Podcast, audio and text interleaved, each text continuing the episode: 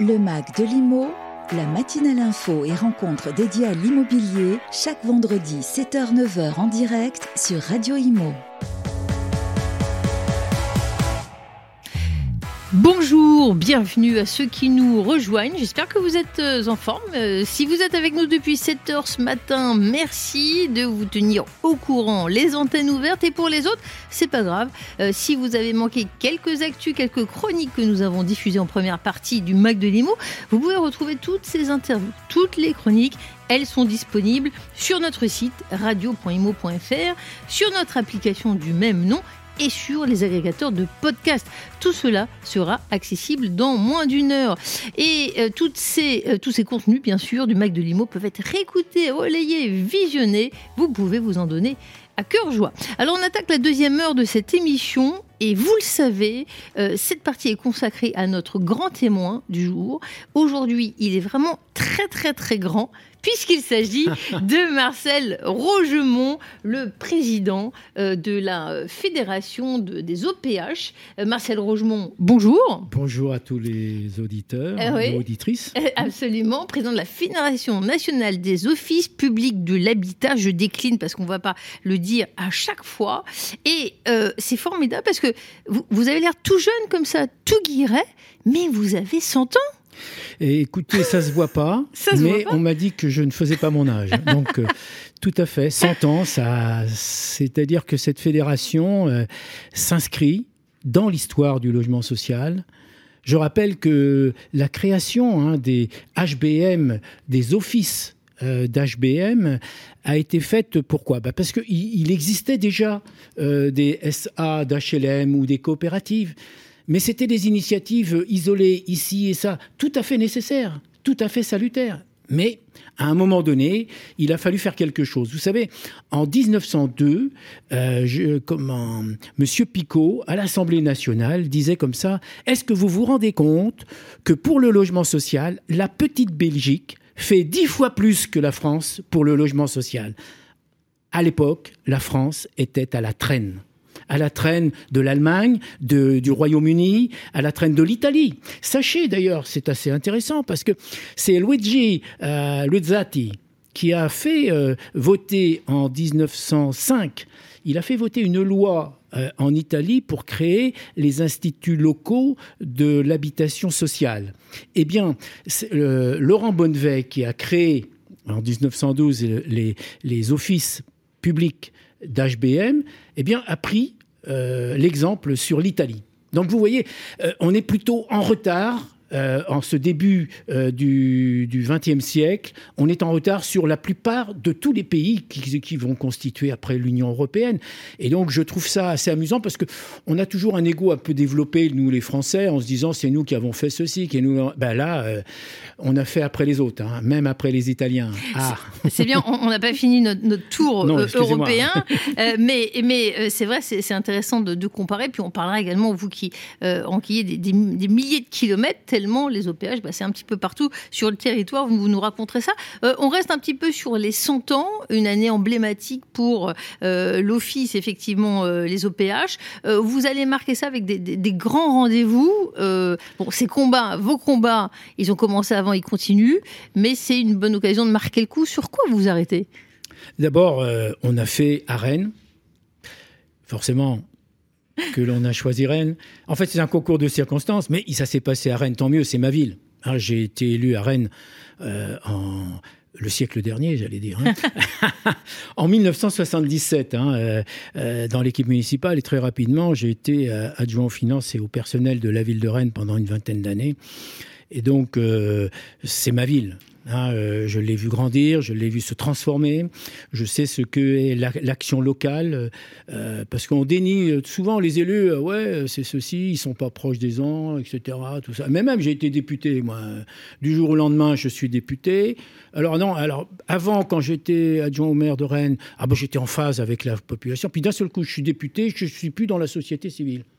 Tiens, cette belle blague, c'est quand même assez étonnant parce que la première, euh, j'allais dire, euh, euh, mission? non, mais même quand on fait des commissions avec les gens de la société civile, là, je sais plus comment on appelle ça. Enfin, eh bien, la première représentation de la société civile, ben, c'est l'Assemblée nationale, c'est le Conseil régional, c'est le Conseil départemental, c'est le Conseil municipal.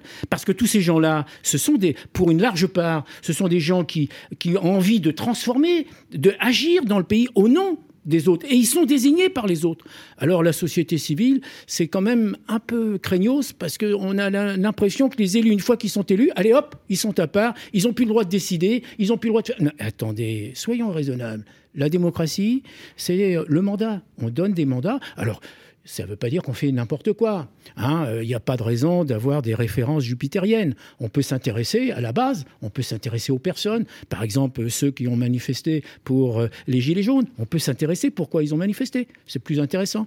Mais je veux dire, je trouve que. Enfin, excusez-moi d'aborder ça, c'est parce que. Euh, ça moi, nous intéresse, Ah, mais moi, je trouve franchement que cette, euh, cette idée hein, que les élus ne sont pas dans la société civile, ça va, ça va ça va. Moi, ça me, ça me retourne le sang. Comme je suis un peu méditerranéen, euh, si quelqu'un vient me dire que je suis pas dans la société civile, alors là, il reçoit une rossée.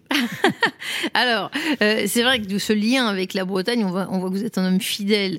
Vous le cultivez. Vous êtes encore administrateur de Néotoa, office département euh, d'Ille-et-Vilaine, si je ne m'abuse. et puis, on, le voit, vous avez des combats. Alors, pour nos auditeurs, quand même, on rappelle ce que représentent les OPH. Euh, un parc immobilier de 2,4 millions de logements. Vous pouvez nous donner les, grandes masses parce que c'est un, réseau extraordinaire. Oui, oui, bah c'est 2 400 000 comment, logements. Euh, c'est un peu plus de 200 euh, opérateurs, donc OPH.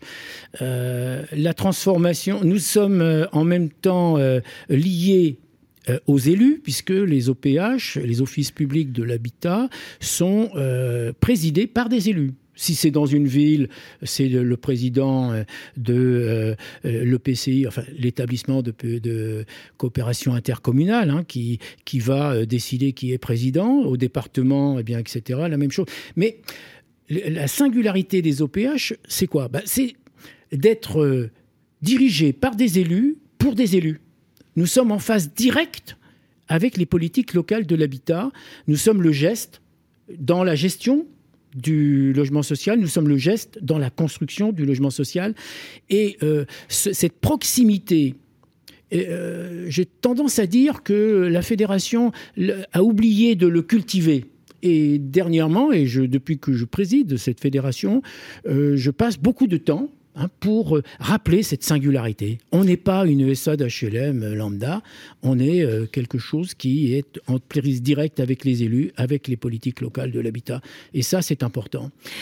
Parce, que, le jour, mhm. excusez-moi de vous interrompre, mais parce que le jour où les élus avec la loi Elan, par exemple, on a essayé d'éloigner un peu les élus de l'acte de construire et de gérer. Mais le jour où vous allez éloigner encore un peu plus euh, les élus de l'acte de construire et de gérer du logement social, je pense que qu'on perdra quelque chose. C'est pour ça que je me bats pour cette singularité. Et moi j'aime bien parce que vous savez de quoi vous parlez, parce que vous-même, si je ne m'abuse, hein, vous savez, cette émission de Mac de Limo, elle permet de découvrir un organisme, sa stratégie, mais son, dirigeant aussi.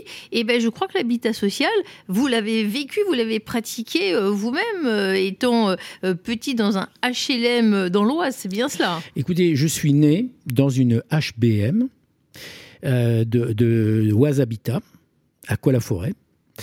Et euh, je vous dis ça, c'est parce que, euh, vous savez, euh, je, trouve que quand je discute avec le Premier ministre, Édouard Philippe, quand il était là, ou Castex, quand je discute avec les ministres, tout ça, je, je suis un peu désarmé.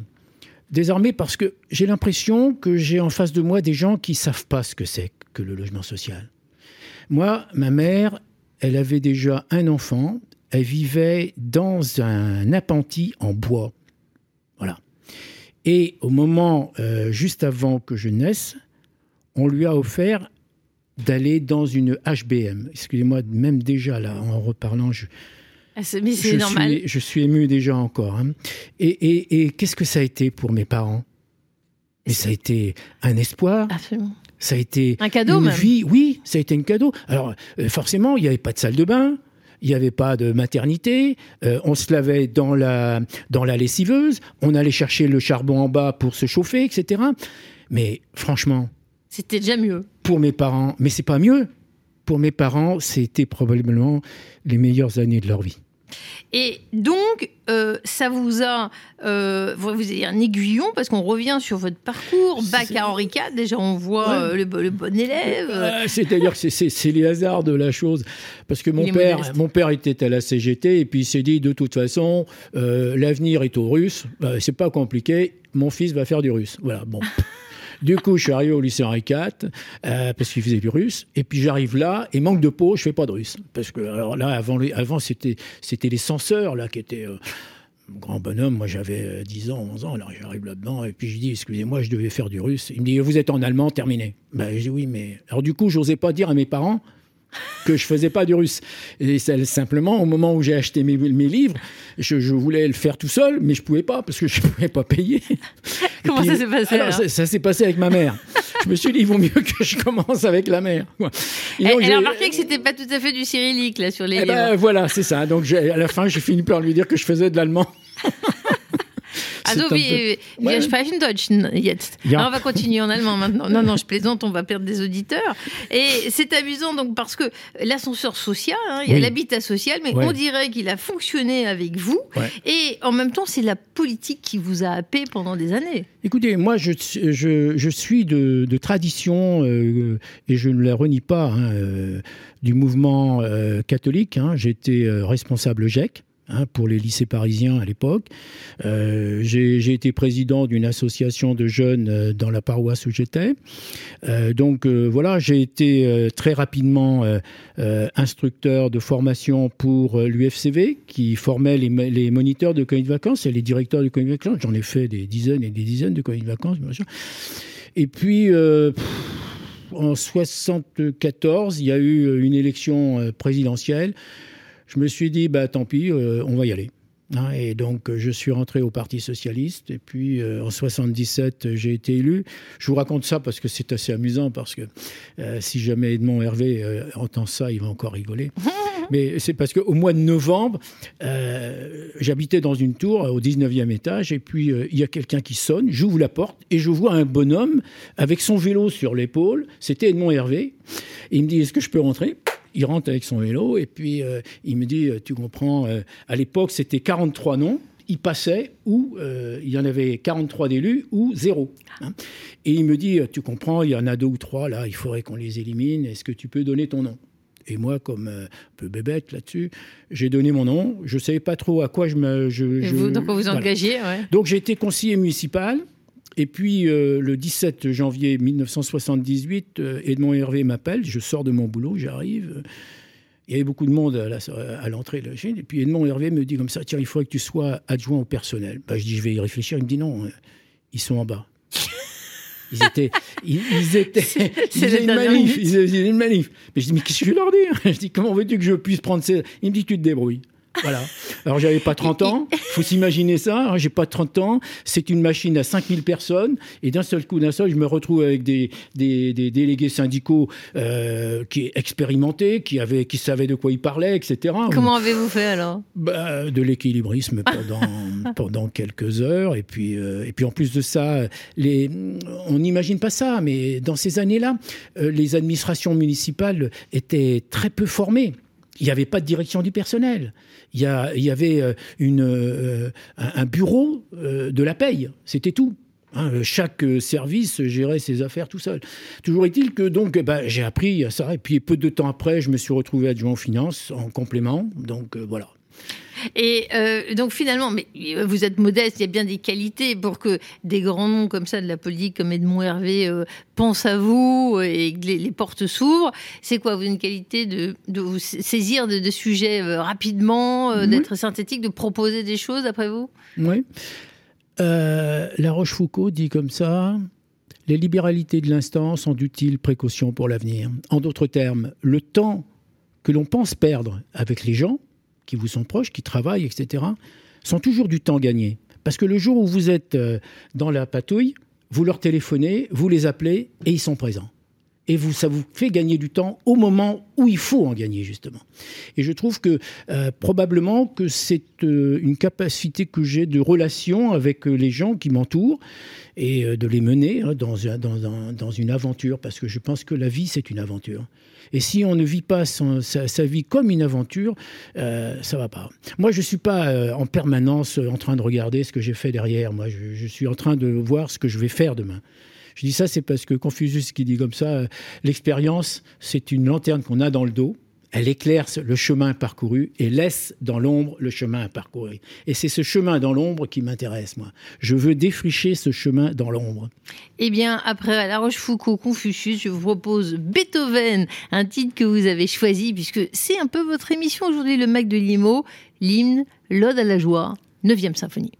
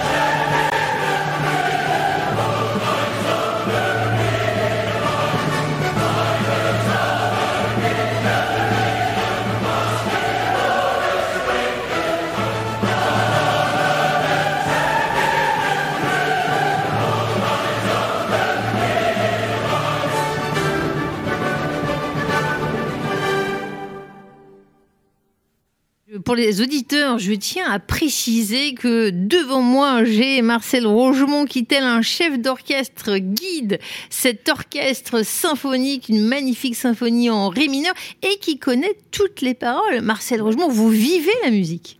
Ben, Pourquoi ce choix? Ben, Écoutez, quand vous dites par exemple Alle Menschen werden Brüder, tous les hommes vont redevenir des frères. voilà. Ouais. C'est un message d'espoir. Et puis dans cette phrase, dans, cette partie, je, suis très heureux, moi, qu'on ait choisi ça comme hymne pour l'Union européenne. Parce que d'abord, il y a, un message d'espoir, il y a de l'énergie. Hein, et, euh, le, et puis, euh, il faut savoir que Beethoven, dans la neuvième, c'est l'une des premières fois que dans une symphonie, on ose mettre un cœur.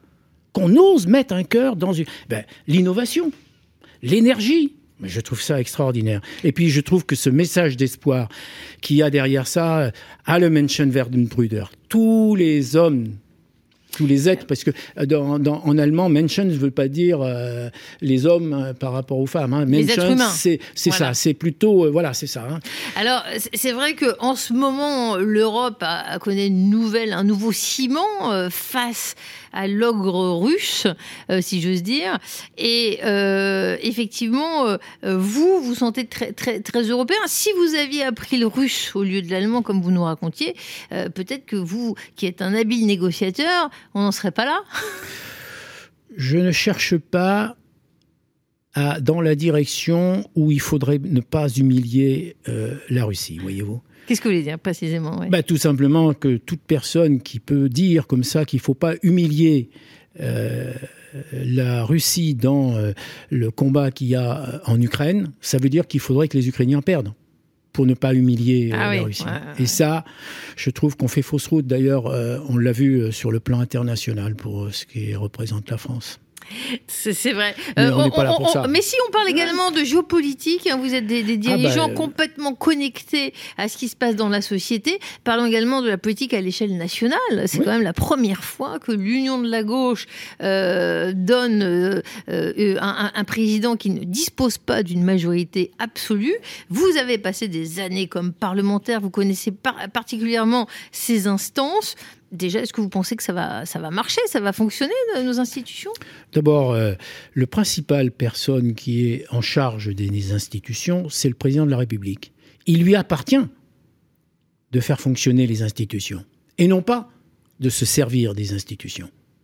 Et ça, c'est très important. Excusez-moi de parler de cela, puisque c'est un sujet un peu grave. Hein. Le peuple s'est exprimé. En plus de ça, euh, j'ai entendu, notamment, pas seulement d'ailleurs, hein, le président de la République dire qu'il fallait euh, comment mettre, euh, comment on appelle ça, ah, je cherche le mot pour dire que tous les partis soient représentés. La proportionnelle. La proportionnelle. Eh ben, il a la proportionnelle. Il doit être content. Il doit être content. Eh ben, à lui de jouer avec ça. Il faudrait pas qu'il reproche aux partis en leur disant eh ben, si vous n'êtes pas d'accord, ben, je, je vais dissoudre, par exemple. Non, c'est pas sérieux je pense que c'est une bonne chose. Moi, vous savez, quand je regarde l'Union européenne, moi, je vois par exemple en Allemagne le SPD, qui sont les socialistes, la CDU, qui sont euh, l'équivalent de LR, enfin, qui, est de la droite. On a les résultats, euh, on, voit que, euh, on voit le rapport des forces, et à ce moment-là, eh bien, les deux partis qui s'opposent vont faire un contrat de gouvernement. Mais ça, c'est, c'est comme ça qu'on peut faire fonctionner un pays c'est-à-dire de trouver, entre des forces qui sont antagoniques, de trouver des plages pour se retrouver. Vous comprenez, par exemple, le président de la République a été élu avec 28% des voix. Donc ça veut dire que 72% des gens, des électeurs, n'ont pas voté pour lui. Ils n'ont pas voté pour son programme. Donc laisser entendre que parce qu'il est élu, parce qu'il était euh, en face de Madame Le Pen, euh, eh bien, il est élu pour faire son programme, il est élu pour faire 28% de son programme. voilà. Et 72% qui ne sont pas son programme. Eh bien, les 72%, ils sont devant lui. Et j'espère vraiment que euh, comment on va fonctionner dans cet esprit. Alors, il est évident que les, gens sont un peu surpris parce qu'ils ne sont pas là pour faire le, programme du président. Et donc, euh, c'est ça qu'il y a. Hein. Donc là, euh, c'est des pas à faire, mais je constate que la Ve République donne au président la responsabilité de faire fonctionner les institutions. Et donc, au premier rang le Parlement, qui se débrouille? Alors vous dites il va faire, il doit faire 28% de son programme. Est-ce que dans les 28%, il y a euh, une mission sur les logements? On se demande, puisqu'il n'y a pas encore de ministre de, logement, euh, que, dites-vous là-dessus? On a, on a, beaucoup parlé également. Bah, c'est-à-dire que, excusez-moi, un ministre du logement, je pense que sur le, sur le dernier quinquennat, euh, euh, il y a eu un ministre du logement, ou il y en a même eu deux d'ailleurs. Il y avait la parité, un gars, une fille, donc pas de problème. Moi, je constate à la fin des cinq ans, hein, je constate que les allocations personnalisées au logement, le dernier budget que j'ai voté, moi, c'était donc euh, le budget de 2017. Non, oui, c'est ça, le, budget 2017. Les APL étaient à 18 milliards 2, 18 milliards 3. Je regarde euh, le comment 2022, on est à 15 milliards 6. Voilà. 2 milliards 500 millions de moins d'APL. Donc ça veut dire moins d'APL pour les gens, moins de personnes qui touchent l'APL, voilà, tout simplement. Et dans le même temps, on a taxé les organismes du logement social, qu'ils soient Office, qu'ils soient COP, qu'ils soient euh, SADHLM, on les a taxés de 2,5 milliards.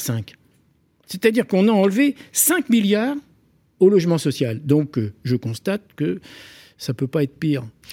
Heureusement, en face, il y a des gens qui montent au créneau, notamment euh, Laurent Goyard. Il est directeur général de la Fédération des OPH et bien sûr, il vous connaît pas mal, je vais pas dire sur le bout des doigts. Et donc, on s'est permis lui tendre le micro. On écoute Laurent Goyard. Laurent Goyard, bonjour. Bonjour madame. Vous êtes directeur général de cette fédération des offices publics de l'habitat et ça fait près de dix ans que vous connaissez Marcel Rogemont. Euh, euh, comment pourriez-vous qualifier euh, cette personnalité? Parce que c'est une personnalité. Tout à fait, c'est vraiment une personnalité qui a beaucoup de caractère et je pourrais le, qualifié euh, de fonceur et de réfléchi euh, à la fois. Fonceur parce que euh, il n'hésite pas quand un sujet est important à s'en occuper tout de suite, à, s'y attacher, à s'y intéresser, et puis réfléchi parce que ensuite il échange avec les gens avec qui il travaille, avec ses amis, pour savoir si il a foncé dans la bonne direction. L'enjeu est difficile, hein. c'est un, une grande surface, une grande euh, administration, une grande institution, beaucoup de sujets. Euh, il, parvient au, tout au fil de, de, de, son mandat euh, à embarquer tout le monde. Comment on fait alors que chacun poursuit peut-être un objectif un petit peu différent? Ah, Écoutez, je pense qu'il y a une histoire de, passion. Hein. donc Marcel est, est un passionné en fait de la chose publique du logement social et de bien d'autres choses, hein, passionné de théâtre euh, avec euh, son épouse, passionné, de vie politique, euh, enfin passionné d'histoire. Enfin voilà, c'est quelqu'un de passionné en fait. Je pense que c'est plutôt ça qui le caractérise. C'est bah, quand je fais quelque chose, je le fais à fond et je le fais avec passion. Hein, et ça, c'est vraiment ce qui le caractérise. Alors évidemment, hein, il a, il est comme tout le monde, il a aussi quelques défauts, mais je n'en dirai pas plus aujourd'hui, bien sûr. Alors, dis-nous un petit mot sur la politique dans un contexte très très chargé. Euh, vous parlez ensemble de cette passion politique? Bien sûr, parce que moi-même je suis euh, passionné par la politique, hein, même si euh, je le suis un peu moins qu'avant, mais bon, ça c'est à titre tout à fait personnel. Bah, en fait, oui, c'est la chose publique, hein, c'est comment finalement on peut, à, partir au travers de ses responsabilités, influer la vie politique au sens noble du terme, c'est-à-dire comment on peut faire changer les choses, comment on peut convaincre sur euh, des questions importantes ces interlocuteurs, qu'ils soient de l'opposition ou de la majorité, euh, du gouvernement ou de partis minoritaires, comment les convaincre que les messages qu'on porte sont vraiment importants pour la société. Donc c'est vraiment ça le, moteur, et c'est vrai qu'on a l'occasion souvent d'échanger sur ces, ces, sujets et puis de se dire comment on pourra arriver à convaincre nos interlocuteurs que que nous avons raison euh, et, qu'il faut essayer de suivre euh, nos avis. Et en même temps, il faut aussi écouter euh, ce que disent les autres hein, pour, pour bien savoir comment on peut parvenir à ses fins tout en respectant ses interlocuteurs. Vous vous retrouvez, Marcel Rogemont, euh, quand vous, on vous entendait je, rigolais parce qu'il termine par écouter les autres. Euh, je suis plutôt impulsif, c'est pour ça qu'il a dit ça, quoi. je suis plutôt impulsif, moi je suis plutôt euh, direct. Je, je pense que ce qu'il dit est juste, hein, c'est-à-dire que je suis bien un être passionné, quoi. Hein, et donc, il m'arrive de d'être un peu. Écoutez, je suis avec le directeur de de cabinet d'un Premier ministre, je, je, nomme rien. Quoi. Et puis ce gars-là euh, commence à, avec tous les sbires qui sont là, là, toutes les têtes d'œufs qui sont là, et enfin les têtes d'œufs. Oui, je comprends.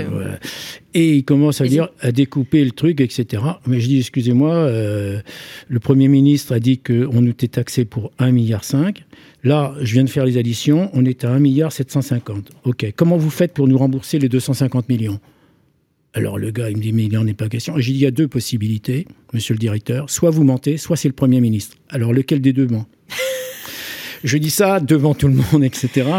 Euh, c'est sûr que les gens qui étaient à côté de moi, les gens qui étaient à côté de moi étaient un peu surpris de, du caractère un peu direct des choses. Mais c'est vrai que quand je vais, euh, euh, comment, quand je défends quelque chose, vous êtes entier. Voilà, hein, et, euh, je trouve que, euh, par exemple là, euh, ils se sont pas arrêtés à 1,5 milliard, puisqu'on est à, la fin, on est à 2,5 milliards. donc, Alors, par exemple, hein. est-ce que vous vous battez pour la rénovation thermique? On en parle beaucoup. Des, investissements sont, faits. Hein. Il me semble que les, dépenses touchent à 1 milliard d'euros chaque année. mais est-ce que cette dynamique suffit? D'abord, moi, je, trouve que, que la France, c'est son honneur Hein, je pense à la COP de Paris, quoi.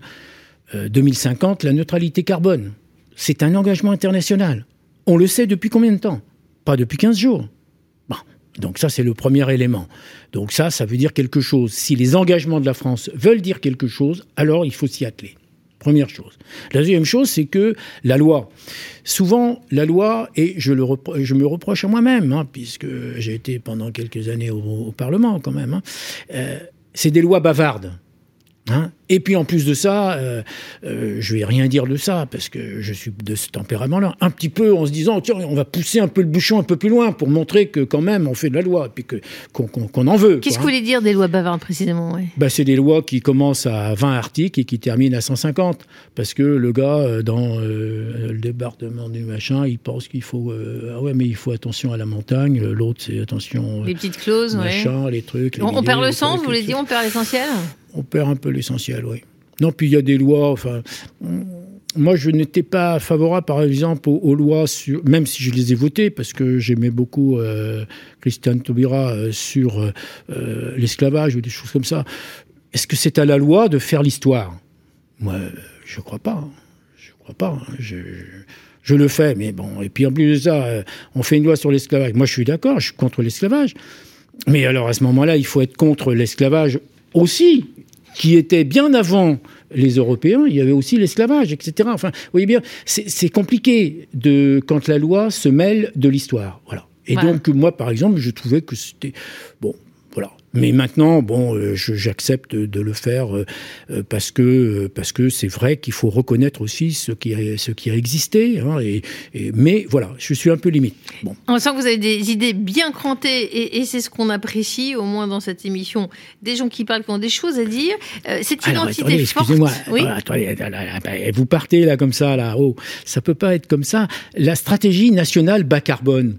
Hein, c'est-à-dire que en, en 2034, toutes les ce qu'on appelle les passoires thermiques doivent être euh, en A, c'est-à-dire doivent être passives, quoi. En gros, hein, pour, euh, je dis ça comme ça.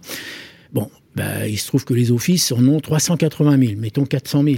Bon, pour faire passer ces 400 000 en A, c'est 80 000 par logement. Bah, vous faites le calcul. C'est une somme considérable qu'il y a devant nous. Et nous, on dépense un milliard, les, offices, hein, je parle, hein, les offices qui pèsent 45% du logement social. Hein. Eh bien, euh, on met un milliard. Pour arriver en 2034 tranquille, il faut multiplier par 3,5 à 3,8 ce que l'on dépense actuellement. Donc là, on négocie par exemple avec la Caisse des dépôts l'idée d'une deuxième vie des logements. C'est-à-dire qu'on ferait comme si c'était un logement neuf pour le faire atteindre. Donc c'est un avantage significatif. Et euh, dans les discussions qui se passent avec la, Caisse des dépôts, je trouve que le travail qui a été fait est intelligent. Mais ça suffira pas. Ça va tomber quand, la décision? Ben, Le plus tôt possible. Hier, avant-hier, non? Je ne sais pas. Non, je pense que pour, euh, je pense que, bah, euh, je pense qu'il y a un congrès au mois de septembre. Bon, hein ce serait une bonne nouvelle. Euh, alors oui, non, je revenais sur votre personnalité forte, une identité forte, et je me demandais si c'était les, la partie de, de gènes qui vient de la Corse, hein, qui. Ah, on, essaie de, découvrir, de cerner notre invité, et, je crois que vous avez des racines. Vous y allez souvent. Qu'est-ce qui, qu'est-ce qui vous relie là-bas? D'abord, c'est ma mère. Ma mère euh, est, est de Santa Reparata di Belagna. Euh, ça, c'est dans la Balagne qui est naturellement euh, la plus belle région de la Corse. Hein. Ceux qui veulent aller en Corse, il faut pas aller dans la plaine des Aléria. Hein. C'est pas très bien. Hein. Pas, pas bien. Il faut aller euh, là, dans Balagne. Et c'est au niveau d'Île-Rousse, dans la montagne, parce que la Corse, les Corses, c'est un peuple de, de montagnards contrairement à ce qu'on pense. C'est pas parce qu'il y a des, c'est une île et que, ben justement, les, îles euh, comme cela, euh, il fallait se réfugier parce que la mer, c'était le danger. Et donc, euh, Paoli, qui a été... parce qu'au moment où Gênes va vendre la Corse à la France, c'est parce que Paoli avait installé une république, la première république au monde si je puis dire, de, dans le temps moderne. Quoi, hein.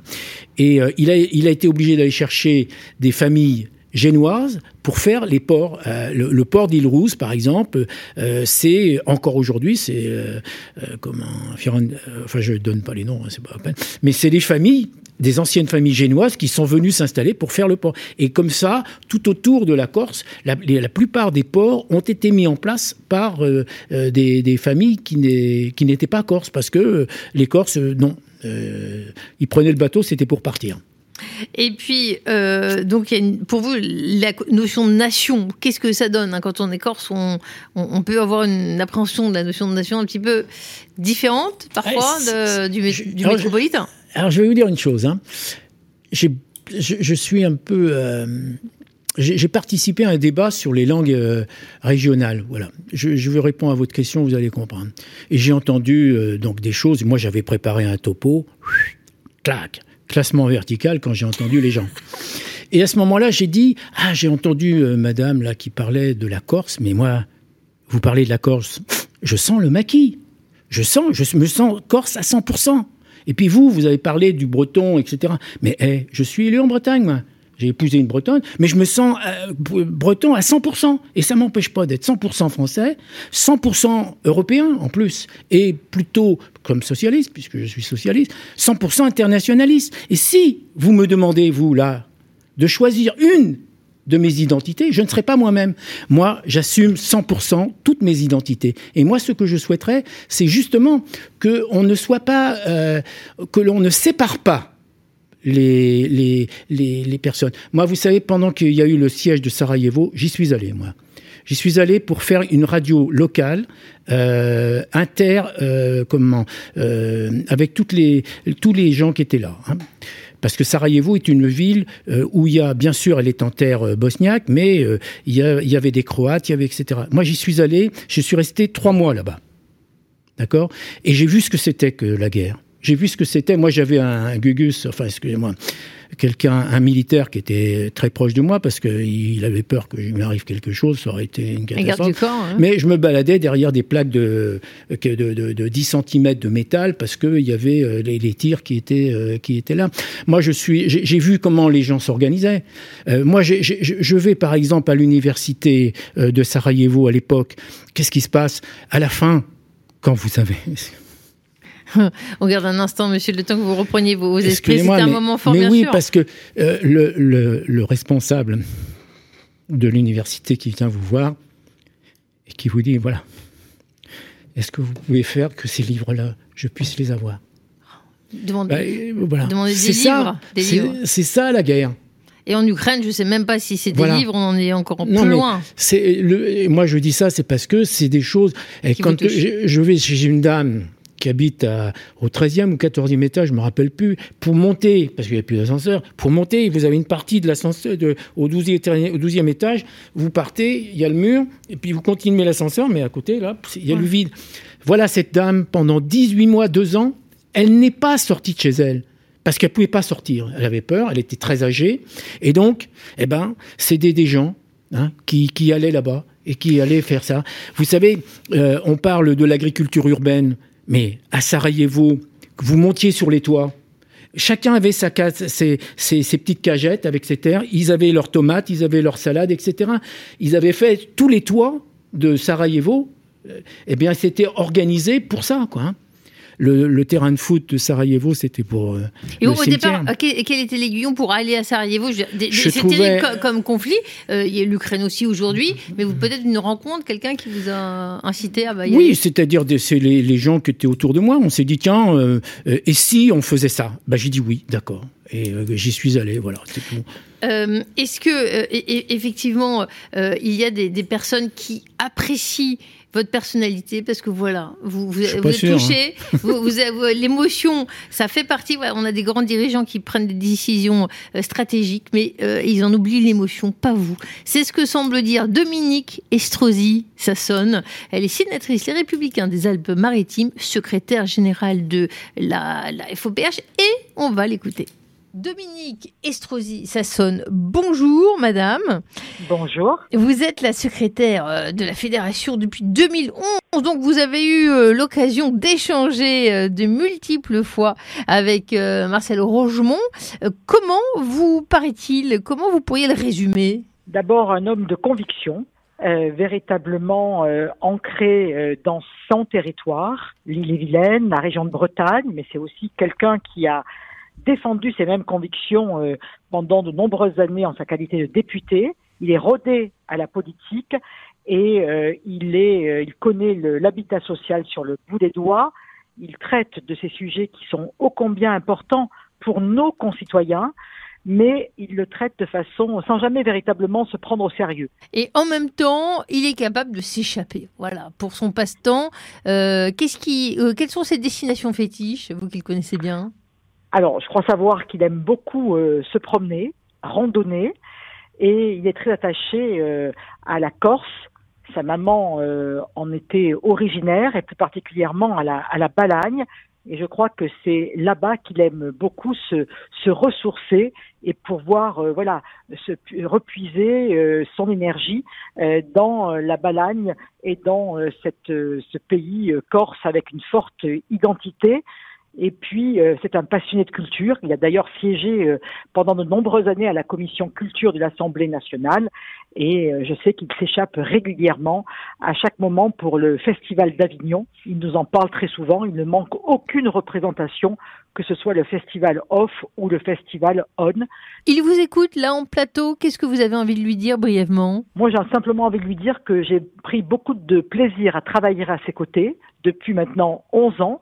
Euh, il vous dira qu'il a été le dixième président de la Fédération des offices publics d'habitat et que moi j'en ai été la dixième secrétaire générale. C'est ce qu'il me rappelait encore la semaine dernière à l'occasion de cette assemblée générale. Et j'aime la façon dont il a travaillé, il fait confiance aux gens, il travaille de façon collégiale. Et euh, au sein de la fédération, on est issu de sensibilités politiques différentes, il nous respecte parce qu'il sait que nous avons à cœur à ses côtés de défendre le logement et plus particulièrement le logement social. On croyait que vous aviez 100 ans, Marcel Rojon. Bah non, maintenant on en est à 10 ans. Hein, ça, ça dépend du point de vue où on se met. Euh, bon, j'ai plus de 10 ans. Hein.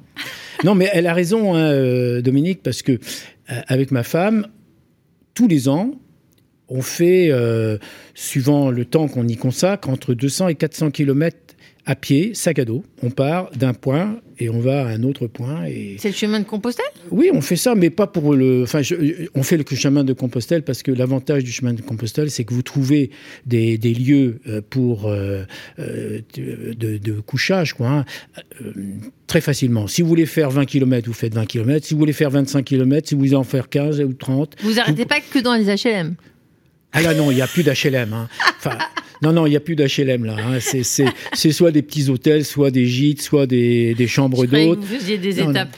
Ah non, non, non. Vous savez, l'année dernière, j'ai fait pas loin de 42 000 km en train, donc euh, pour aller voir un peu les, HLM. Donc je sais ce que c'est que les, kilomètres en train. Donc de temps en temps, je fais des kilomètres à pied. Juillet approche, le Festival d'Avignon approche. Olivier Pi euh, quitte ses fonctions et ben, que certains disent que c'est quand même un, théâtre élitiste, euh, élitaire. Le Festival d'Avignon, c'est quoi pour vous? D'abord, c'est une rencontre, j'allais dire, un peu charnelle. Parce que le Festival d'Avignon, quand on vit le festival, on vit aussi avec des personnes des personnes qui ont consacré. Alors, on voit des pièces de théâtre de niveaux différents, hein, bien sûr, mais respectons un peu les gens qui ont donné d'eux-mêmes euh, une énergie, euh, une disponibilité pour les spectateurs, etc. Moi, je suis très attentif à ça. Je trouve que c'est un métier très difficile. Euh, Est-ce qu'il ne faut pas être un petit peu acteur pour être président de la fédération de l'OPH Je pense que pour faire de la politique, il faut il faut non mais c'est je, je, dis pas acteur. non mais je dis pas acteur c'est pas le sujet mais euh, il faut pouvoir communiquer. Euh, si, vous faites de la politique vous êtes dans votre burlingue et puis vous n'en sortez pas qu'est-ce que je veux dire? Vous ferez peut-être de la très bonne politique mais les gens comprendront pas ce que vous faites hein, euh, donc voilà. Moi je fais de la politique avec les gens Enfin, c'est ce que. excusez-moi de dire ça, mais euh, Dominique l'a laissé entendre ça. Euh, oui, euh, on est une association non partisane, donc tout le monde doit travailler ensemble, que ce soit le Parti communiste, que ce soit LR, que ce soit les socialistes, que ce soit les centristes, etc. Il faut emmener tout le monde par rapport à des sujets qui, qui nous rassemblent. Et c'est là où je dis que euh, l'exemple, par exemple, de, l'Allemagne, cette capacité à faire vivre des formations politiques différentes, ben, c'est du solide. Vous comprenez? Parce que euh, au, moins on sait qu'il y a une, trace, euh, un horizon. On, on, y arrive par la gauche, par la droite, par en haut, par en bas, peu importe, mais on y arrive et puis on peut cheminer ensemble. Ça, c'est important. Euh, un, petit mot en passant, qu'est-ce que vous allez voir euh, à Avignon? Je sais qu'il y a le moine noir de, de Tchekhov, et je crois même que le spectacle va être clos par les Ukrainiennes, les Dak Daughters. Alors, je vais le voir, oui. Alors, je ne sais pas si ça va être bien, je ne sais pas. Hein. Euh, ma femme, parce que c'est quand même ma femme hein, qui, qui, Elle vous fait prendre des risques alors Le poisson pilote. Hein. Euh, moi, je vais voir le, le, théâtre. J'aime bien le théâtre, mais c'est ma femme qui, Par exemple, il y a une pièce de, qui dure 13 heures. Le non, non, non, non, non, non, non, c'est pas la peine. non, non, non, je peux pas, je peux pas, je ne peux pas, euh, je peux pas avoir. Moi, je, je, le, théâtre, le théâtre national de Bretagne, quand il peut faire des, des séances à 18h ou je vais plus facilement. Euh, moi, euh, si à 20h30, euh, vous commencez un spectacle qui dure 3 heures, euh, qu'est-ce que vous voulez? Moi, je m'endors au bout d'une heure une heure et demie. Je me réveille. je, reviens au sujet qui vont vous, vous, réveiller. Alors, je plaisante, vous n'êtes absolument pas endormi. C'est le modèle des habitations à loyer modéré. Hein. C'est bien connu, ce concept des HLM, mais il est quand même menacé, le modèle de, gestion des, des, HLM. Euh, est-ce qu'il y, y, a convergence là ou, ou la menace est réelle? Enfin, je sais pas, Comment vous, vous le voyez évoluer? D'abord, euh, je pense que effectivement, euh, on prend euh, le logement social, les HLM. D'abord, simplement une chose. Constatons. Parce que vous savez, moi, je trouve que le vocabulaire a un sens. Absolument. L'union sociale pour l'habitat, qui remplace l'Union nationale des HLM. Oui. Voilà. On oublie son nom. Je veux dire, on oublie ce que l'on est en disant Union sociale pour l'habitat. Vous n'avez pas ce nom-là alors Quel habitat Quel machin, etc. C'est quoi cette affaire? Euh, Office public de l'habitat. Oui, mais non, office public d'HLM. Moi, je dis tout le temps office public d'HLM. Voilà, parce que c'est de cela dont on parle. Moi, je n'ai pas peur de l'objet qui nous intéresse et qui devrait nous réunir. C'est les HLM. Moi, je n'ai pas peur de parler du logement HLM parce que euh, ça ferait pas, ça ferait pas bien hein, de parler il HLM. A fait, il a fait long feu ou qu'est-ce qu'il faut changer pour qu'il soit pérenne? Le regard, le regard que les élus peuvent porter sur le logement HLM. J'ai fait travailler euh, une sociologue qui s'appelle Pascal Dietrich Ragon, euh, qui a fait un travail très intéressant. Moi, je me retrouve, euh, je suis très ému à chaque fois, moi, comme ça. Mais euh, je, je, trouve, je trouve que son travail est excellent parce que qu'est-ce qu'elle dit? Un jour, euh, on mange ensemble et puis elle me dit, bah, vous savez Marcel, pourquoi les familles populaires, pourquoi les familles populaires, quand ils pensent à l'avenir de leurs enfants, ils pensent à quoi? Bah, Ils se disent, si mon fils ou ma fille pouvait être fonctionnaire, ça serait bien. Pourquoi? Parce qu'il y a un emploi du temps, un travail plutôt à durée indéterminée. Voilà, c'est la stabilité. Les familles précaires aspirent à la stabilité pour leurs enfants, mais pour eux-mêmes. Et aujourd'hui, le logement HLM, parce qu'il y a un bail à durée indéterminée, tant pour autant qu'on remplit les conditions, bien sûr, eh bien on offre de la stabilité. Ça, on n'en parle jamais avec les politiques. On n'en parle jamais. On leur demande jamais si, est-ce que vous êtes pour ou contre cela? Au, lieu de ça, on essaie de dire ah oui mais les gens quand ils sont dans les HLM ils en sortent pas. Bah oui cette belle blague ils peuvent pas en sortir. Quand vous avez un prix du loyer HLM euh, qui se tourne autour de 350 euros et que si vous allez dans le privé vous êtes à 800, la marche est trop haute. Comment voulez-vous? Et si on leur dit euh, qu'il faut acheter, moi je vois à Rennes, euh, il faut acheter mais 5000 balles le mètre, enfin 5000 euros le mètre carré. Qu'est-ce que vous voulez que je vous dise? Il faut avoir de l'argent. Alors la plupart des gens, ils peuvent pas sortir du logement HLM parce qu'ils n'en ont pas les moyens. Et alors quand on dit qu'il faut leur dire de sortir du logement social parce qu'ils s'incrustent, mais, mais pourquoi ils s'incrustent? Est-ce qu'on peut poser cette question-là? Est-ce que cette question-là euh, est une vilaine question? On ne peut pas la poser parce que ça ne marcherait pas. Parce que comme on ne construit pas assez de HLM, d'accord eh bien, Et que la demande est de plus en plus forte, ah ben alors on se retrouve devant un blocage. Donc on accuse les gens qui sont dans HLM d'empêcher d'autres personnes de rentrer dans le logement HLM. C'est pas comme ça que je pose la question. Et moi, je pense, excusez-moi, je suis un peu. on vous a dit que j'étais passionné. Bon, ben, on, le voit, mais non, mais je veux dire simplement une chose, hein, c'est que moi, j'ai pas peur de parler HLM. J'ai pas peur de parler des familles populaires. J'en viens. Il n'y a pas de problème. Moi, c'est pas...